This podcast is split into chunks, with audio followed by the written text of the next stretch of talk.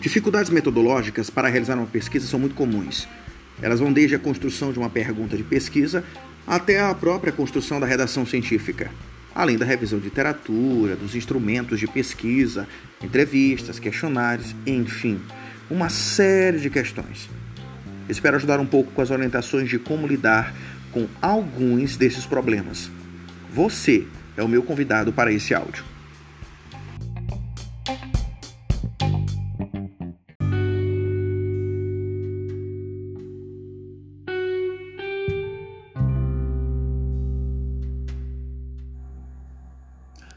A tabulação em via de regra é um procedimento de organização das informações em planilhas, que é utilizado em análises estatísticas.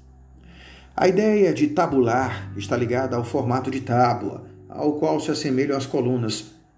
Essa organização das informações é um processo em que as categorias de análise são distribuídas em colunas, com as informações organizadas através das linhas.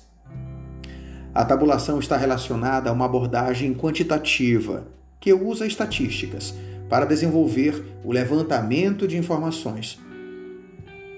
A pesquisa de levantamento é conhecida pelo termo em inglês survey, que significa, de forma geral, pesquisa.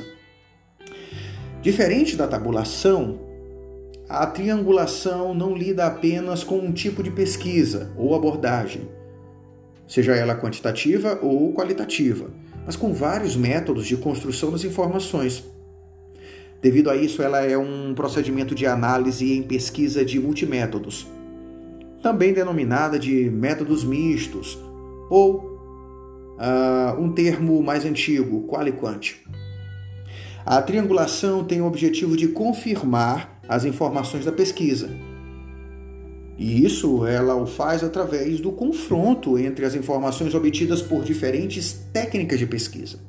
Exemplo, identificar se as informações dos documentos analisados corroboram com as informações do questionário ou das entrevistas.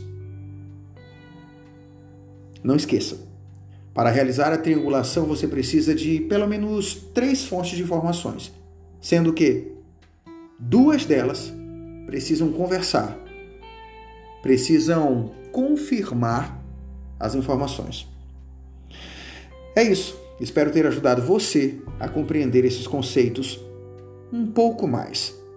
Até breve!